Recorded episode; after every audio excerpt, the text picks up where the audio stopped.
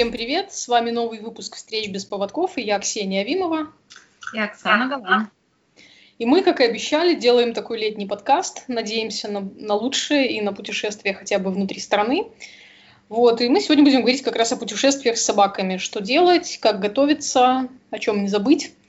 И, собственно, как проводить время в путешествиях, так, чтобы всем было приятно и не обременительно. У меня мало опыта поездок с собаками куда-то, буквально несколько выездов и по стране, и за границей, поэтому я, наверное, сейчас буду в основном слушать. Вот, расскажи мне, Оксана, с чего ты обычно начинаешь подготовку к путешествиям? Ну, на самом деле, конечно, хочется посоветовать, чтобы люди не поступали так, как я, э, так как у меня получилось в прошлом году. Э, я запланировала поездку, все оплатила, э, везде за все семинары перечислила, со мной едут собаки. И за две недели до выезда я понимаю, что у меня-то на собак документы не готовы. Ну, то есть я как-то внутренне настолько уже все решила, настолько я уже прям спланировала, как это, как это все будет, что э, у меня даже ничего нигде не щелкнуло.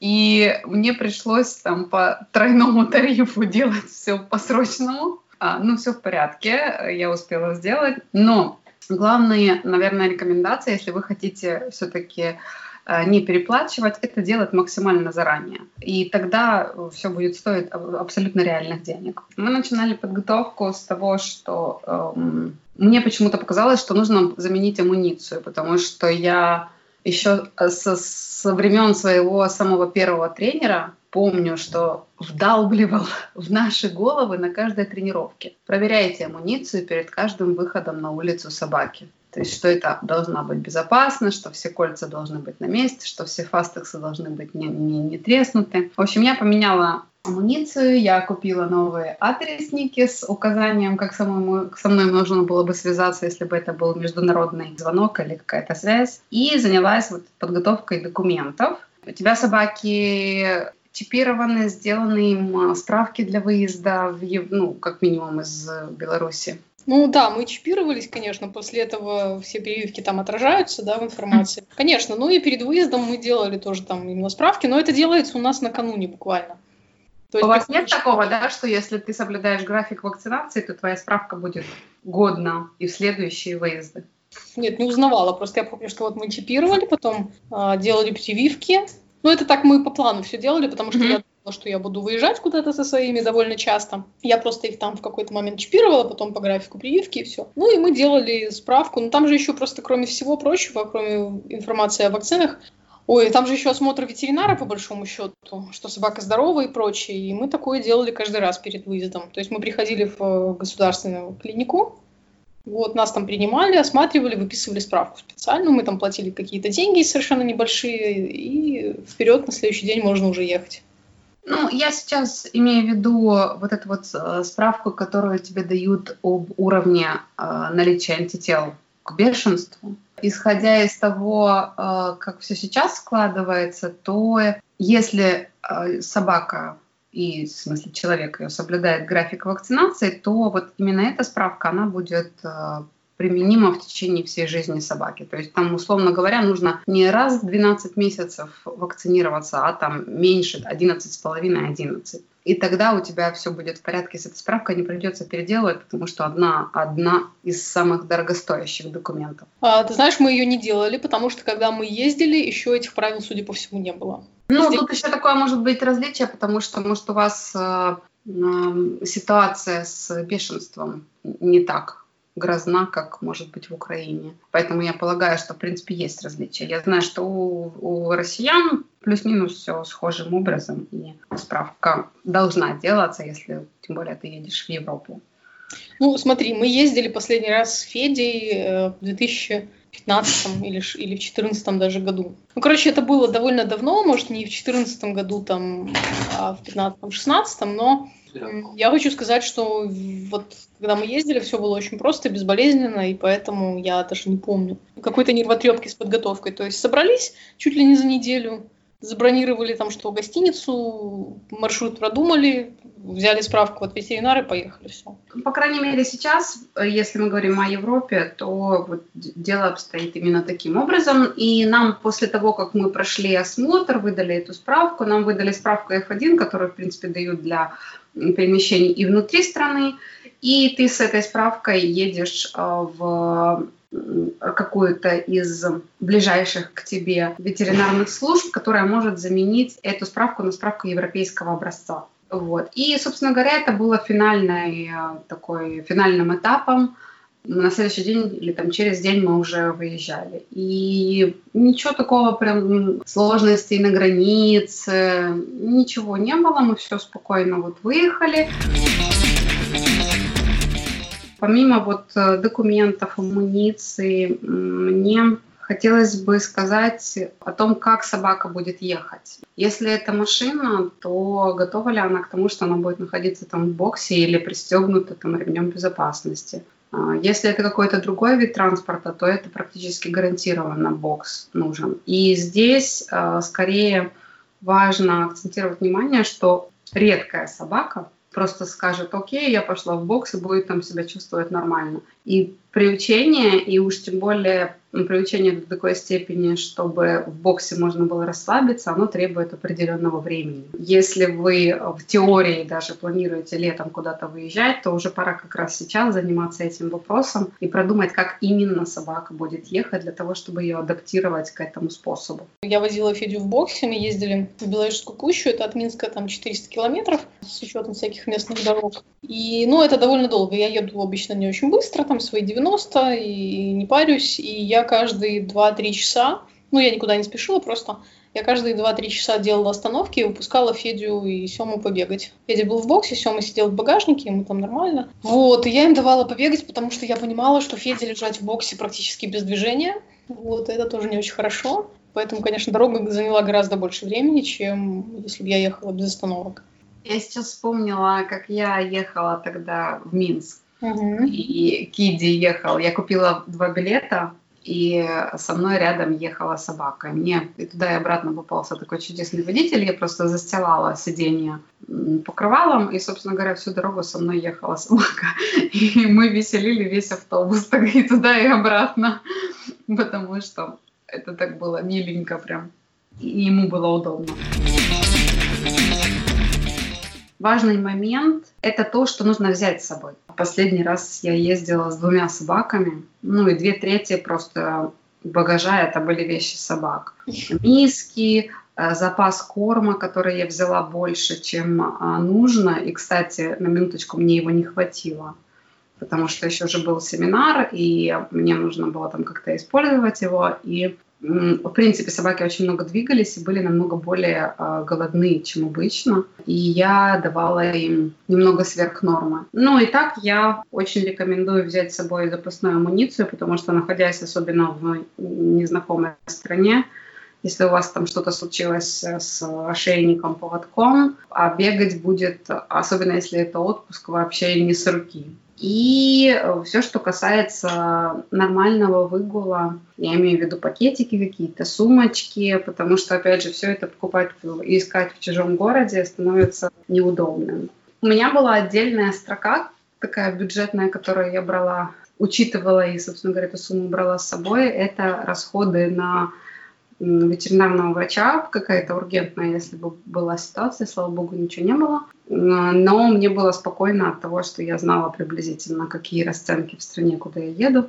И что если что-то может случиться, я там экстренную помощь окажу собаке. Вот это, наверное, пожалуй, из того, что мы брали с собой из самого необходимого, ну, за исключением там какого-то пледика, который собака любит, на котором быстро успокаивается, какой-то игрушки очень любимой и так далее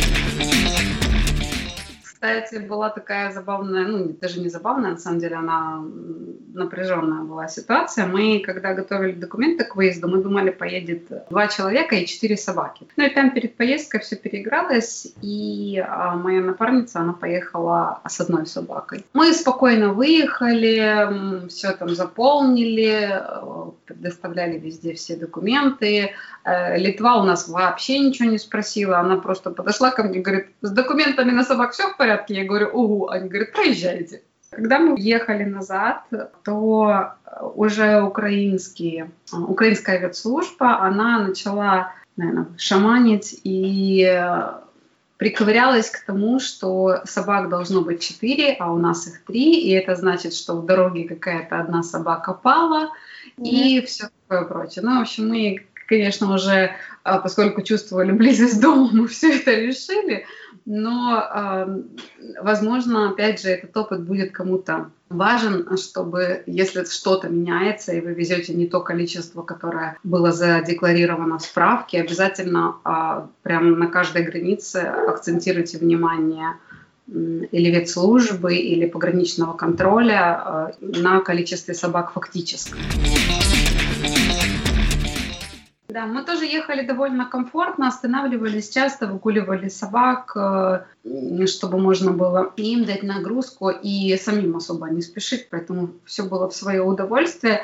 Однако э, я полагаю, что если, например, ехать поездом какой-то длительный путь, там типа 10 часов, то, конечно, собаке будет затруднительно. Я не знаю, как в Беларуси, у нас э, на купе ты можешь выкупить купе, и у тебя, если у тебя крупная собака, она может быть одна. А если там до какого-то размера, ну, такого среднего, скажем так, э, по-моему, там еще могут быть какие-то разговоры, но довольно затруднительно э, приходится э, при обсуждении этого вопроса с проводниками. Вот. Но, конечно, гулять, например, с ними на этих станциях, которые, если есть остановки, не очень. Они буквально коротенькие, и, соответственно, собаки довольно сложно все сделать на плитке, как это обычно бывает на железнодорожных перронах. Ты ездила поездами с собакой? Не-не-не, и даже не пыталась, только в электричках. Но это так, типа в пригород скататься куда-то и назад. Нет, я не ездила, потому что, во-первых, выкупать купе это довольно дорого, дешевле гораздо машиной бывает. Ну, я еще просто, в принципе, очень люблю ездить за рулем, поэтому меня вообще никакая дорога дальняя не пугает там, села себе какую-то крейсерскую скорость установила и совершенно спокойненько едешь. Нет, я тоже люблю за рулем, мне нормально, и я всегда такие поездки, даже если они по Беларуси, я всегда планирую с запасом, потому что, опять же, могут быть какие-то непредвиденные остановки, если это выезд на соревнования, скажем, за, за границу, то это выезд накануне, чтобы переночевать в стране, да, э, в которую въезжаешь, и свеженькими утром собраться и поехать, а не так, что с утра выехали и потом там вперед. Быстро-быстро-быстро, потому что непонятно, что на границе может быть, можно застрять там чуть ли не на сутки. У меня такой выезд, кстати, и был, там это был, были какие-то праздники, длинные выходные, и я собиралась ехать, э, скажем, ну, условно говоря, в пятницу утром, чтобы днем приехать в Вильнюс, там погулять, переночевать и уже в субботу утром поехать э, на соревнования с собакой, отдохнувшей собакой. У меня там что-то с машиной, короче, случилось перед, вот буквально вот мы уже сели, поехали с утра, что-то мне там застучало, я, я решила перестраховаться, а потом я смотрю, а на границе очереди по 12 часов. И я подумала, что раз я дома, чего я попрусь в эти очереди, я посижу, подожду до ночи что как. Ну, до Вильнюса от, от Минска 170-180 километров, то есть вообще не расстояние, никаких проблем. И я тупо сидела и мониторила, смотрела вот в прямом эфире, да, сколько mm-hmm. машин остается на границе. Я еще поехала на дачу, которая поближе к границе нашей этой, да, и я там посмотрела, что остается там десяток машин буквально, я села в машину, это уже почти ночь была, домчала там за час до границы, наверное, и, собственно, очень быстро прошла все. Вот, приехала, правда, опять же, в гостиницу не вечером, не днем, как планировала, а ночью.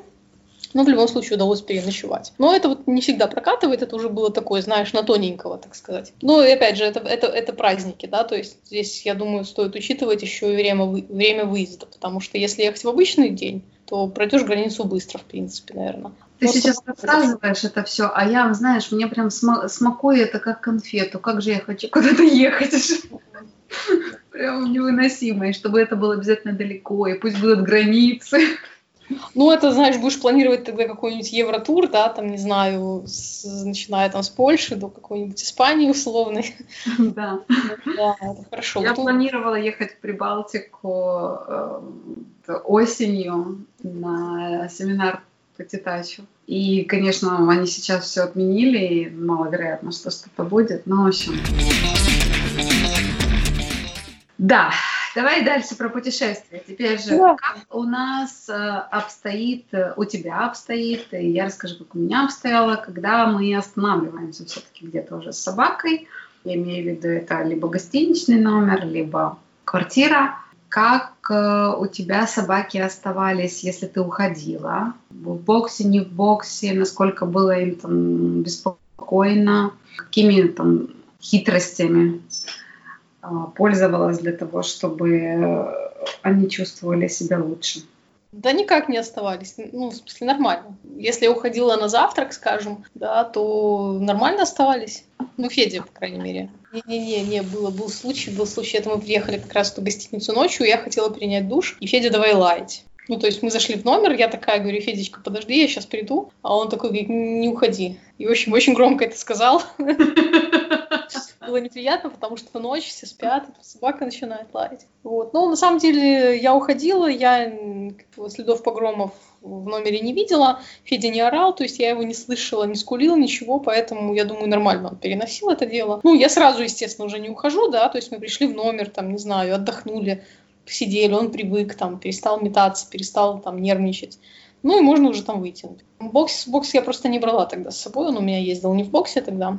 Ну, мне кажется, конечно, все равно, опять, если мы не очень уверены в том, насколько спокойно будет собаки, и здесь бокс бы выступал э, такой э, остроком безопасности. Что потом не оказалось, что нужно менять э, линолеум там за сотни долларов, потому что собака там поцарапала.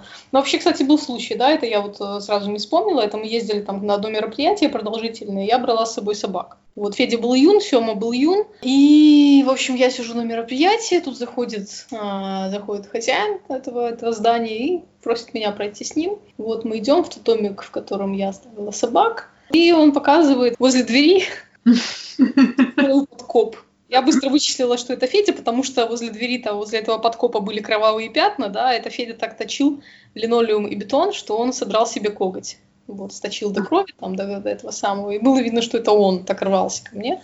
А, да, пришлось вот как раз оплачивать замену покрытия, причем во всей комнате, потому что это же какой-то там линолеум с узором, мы, так, мы просто собственно, не положим, а вся комната это там, допустим, 2, не знаю, там 25-30 квадратных метров. В общем говоря, это был мне урок. Я вспомнила нас, мы же в доме, и Федя, который маламут, ага. А, поехал э, в Вильнюсе тоже они были. И, значит, в гостинице там какой-то 20 этаж, ну, очень высотная. А он, э, он, собственно, никогда не видел э, жизни с высоты такого полета. Он первый раз так бодро вышел на балкон, сделал нечто «Ого!» И больше он порог не переступал балкона. Боже, какой прекрасный пес. Потому что когда мои пытаются выйти на балкон, поставить лапы и посмотреть вниз, я все время боюсь, что сейчас они там что-нибудь увидят и как сиганут. А каких собак вы встречали в путешествиях? Насколько другими были а, собаки и владельцы, а, если вы выезжали, если это были выезды, например, из, из страны вообще? Мы ездили вот в основном на мероприятия кинологические, там, соревнования или лагеря, да, спортивный. И, по сути, там все спортсмены. А все спортсмены, они примерно одинаковые. И эта обстановка примерно одинаковая, да, то есть это либо вот площадка какая-то, либо стадион. Честно, я не могу сказать, что я увидела там прям какую-то разницу, скажем. По городу не гуляли, да, с собакой? Ну, по городу мы гуляли, но особо собак не видели. То есть, mm-hmm. ну, как бы то, что видели, встречали, допустим, в Вильнюсе там с утра. Ну, собачки на поводочках гуляют, ну, все гуляют и гуляют. Я когда в Варшаве, ну, я, для меня это вообще первые, наверное, на что я обращаю внимание по приезду на какой амуниции люди гуляют, и поводок, не поводок, и отношение к маленьким собакам. И вот я просто в Варшаве ходила и считала собак, которых водят на шлейках, с которыми гуляют в шлейках. Мне понравился результат. Я переключилась на собак на маленьких. Но на самом деле, действительно, э, бесповодочных собак там поменьше мере, вот сколько я наблюдала, встречается намного меньше, чем вот в нашем пространстве. Ну, возможно, просто мы гуляем, допустим, по центру, да, или по каким-то оживленным улицам, где собак особо не спустишь. А в парках, наверное, есть такие собаки, но я до парков не добиралась, честно скажу, поэтому не знаю. Ну, у нас э, было несколько встреч, если с беспроводочными собаками, то это были собаки, которых владельцы э, спрашивали, можно ли, чтобы собака подошла. Собака была такой прям хорошего уровня управления. Mm-hmm. Единственный случай у нас был был, э, мы поехали в загородный замок, не помню сейчас даже название, потому что, видимо, очень классное место, но мне так испоганило впечатление в этой ситуации. Поскольку вовнутрь там, где такая музейная так сказать, часть э, собаками нельзя, а территория сама парковая, она очень большая. Мы решили, что мы погуляем, потом будем двигаться дальше. Мы как раз ехали в Ригу. И, значит, мы ходим, там все так старинные стены, непонятная там кладка такая, все рассматриваем. И тут бегут два э, испанских мастифа. А у нас э, три собачки, и самая крупная из них Юта, которая, если ей что-то не понравится, ей что мастиф, что что не мастиф, она все равно будет рассказывать, как надо себя вести. Сказать тебе, что я испугалась, это не сказать ничего. Я нашла какую-то нишу и пыталась собак прикрыть собой. А, в общем, в итоге подбежали их, даже не подбежали, подбежали, это я сейчас говорю, подошли их владельцы,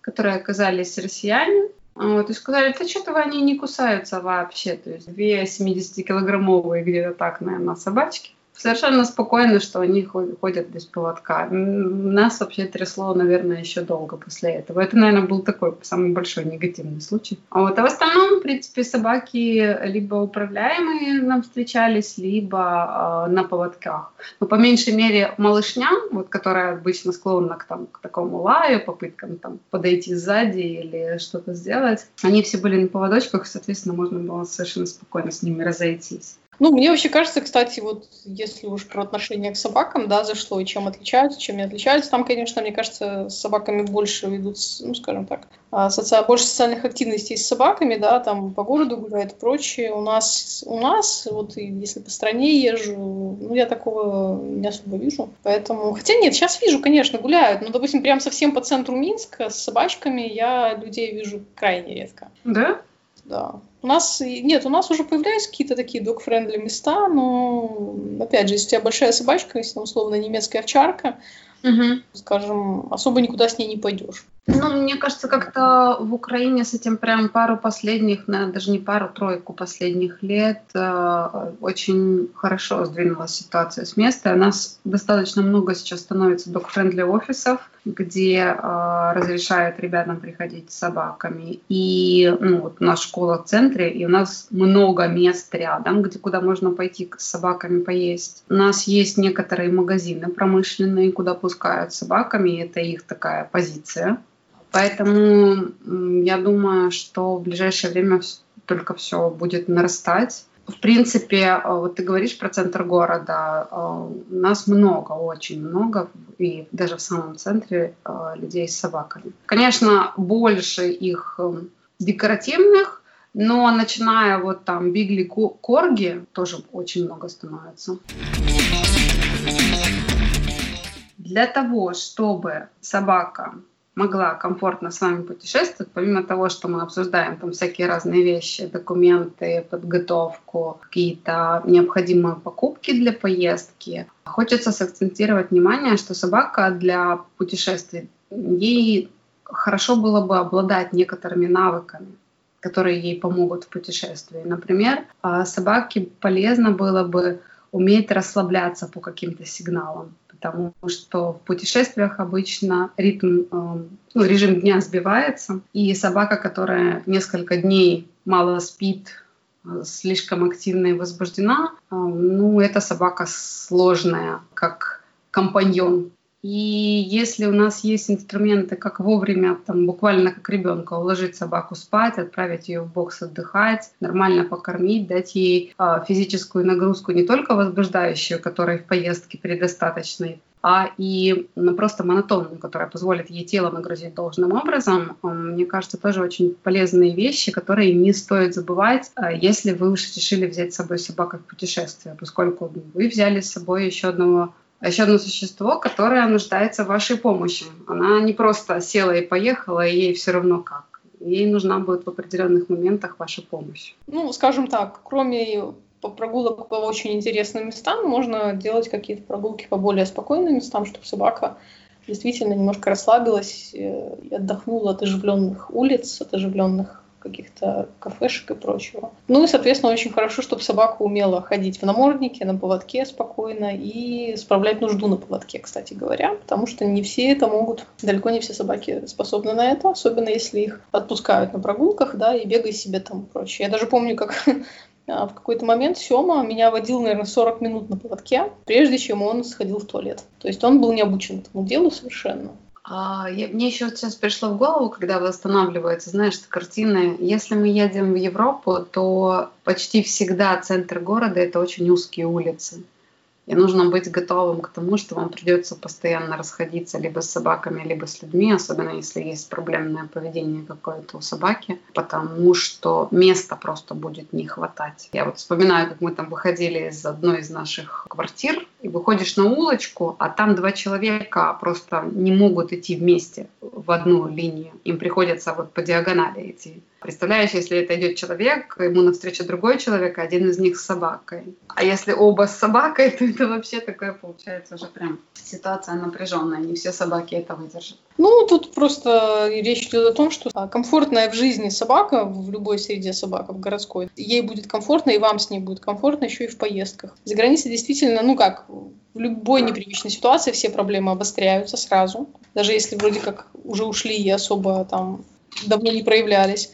Нужно тоже это иметь в виду. Ну и, соответственно, если собака там не очень скажем так, привыкла вести себя в городе спокойно, то, соответственно, вам не будет с ней спокойно и в поездке. В общем, наш рассказ о путешествиях плавно превратился все-таки в рекомендации заниматься с собаками, хотя бы для того, чтобы вам было комфортно с ней жить, и чтобы она действительно могла участвовать в вашей жизни как можно более полноценно. Потому что я, например, остаюсь в диком восторге от путешествия с собаками. И у меня есть большая мечта доехать до Норвегии машиной вместе с собаками. Причем, что я вообще ни капельки не поклонница Норвегии, но, но мне кажется, что это будет очень увлекательное путешествие. Это включает в себя паром.